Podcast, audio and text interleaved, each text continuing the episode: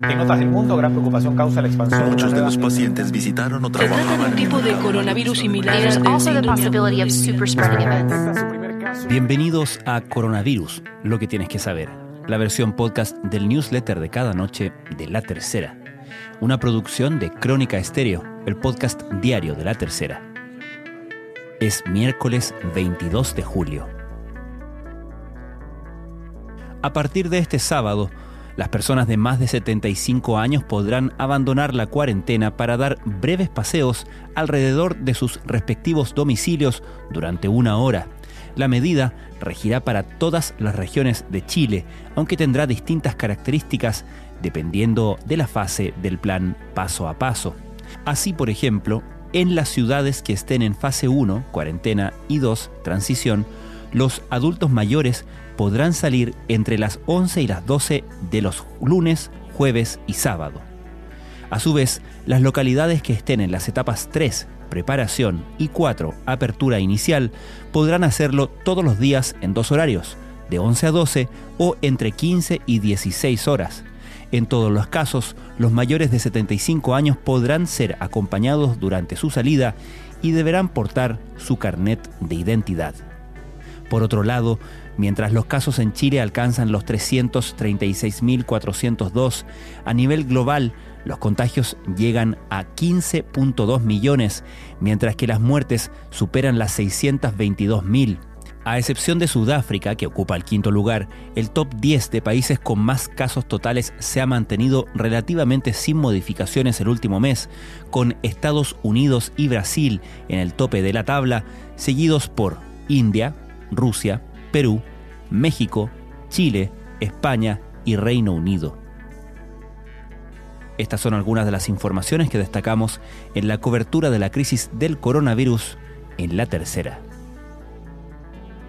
Los adultos mayores de 75 años podrán dar pequeños paseos de una hora. Octavio Vergara, director nacional del Senama, indicó que es una medida que alcanza a un universo cercano a un millón de personas. Tiene su sustento en aspectos de salud mental, física y funcionalidad, que es muy relevante, dijo. Puente Alto al sur de Santiago contabiliza 497 decesos según el reporte oficial y es la comuna que tiene más casos activos dentro de la región metropolitana con 800. La comuna de La Florida es la que le sigue en este listado con 419 víctimas. Conversemos, nuestra salud mental importa. Así se llama la campaña lanzada esta semana, en la que distintas figuras televisivas compartirán con expertos en salud mental sus experiencias sobre la nueva vida en modo pandemia.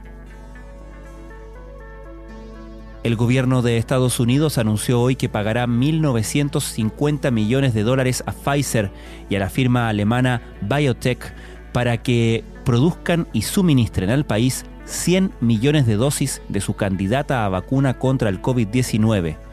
El acuerdo permitirá a la administración de Donald Trump adquirir un volumen adicional de 500 millones de dosis. La educación superior perdió el 3,5% de su matrícula, con énfasis en los centros de formación técnica.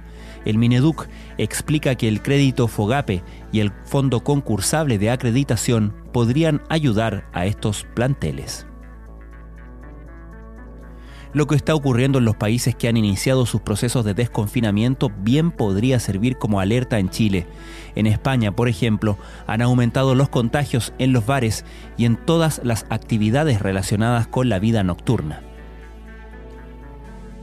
Argentina comenzó esta semana con una fase de desconfinamiento en la que se permite la actividad deportiva y la salida de niños y niñas. Sin embargo, esto justo ha coincidido con un alza de casos y víctimas fatales. En las últimas 24 horas hubo 117 muertos y 5.344 contagios. Esto fue Coronavirus, lo que tienes que saber, la versión podcast del newsletter de cada noche de la tercera. La redacción es de Alejandro Tapia, la producción de Crónica Estéreo, el podcast diario de la tercera que cada mañana te ofrece un capítulo dedicado en profundidad a un tema de nuestra contingencia. Soy Francisco Aravena. Que tengan muy buenas noches.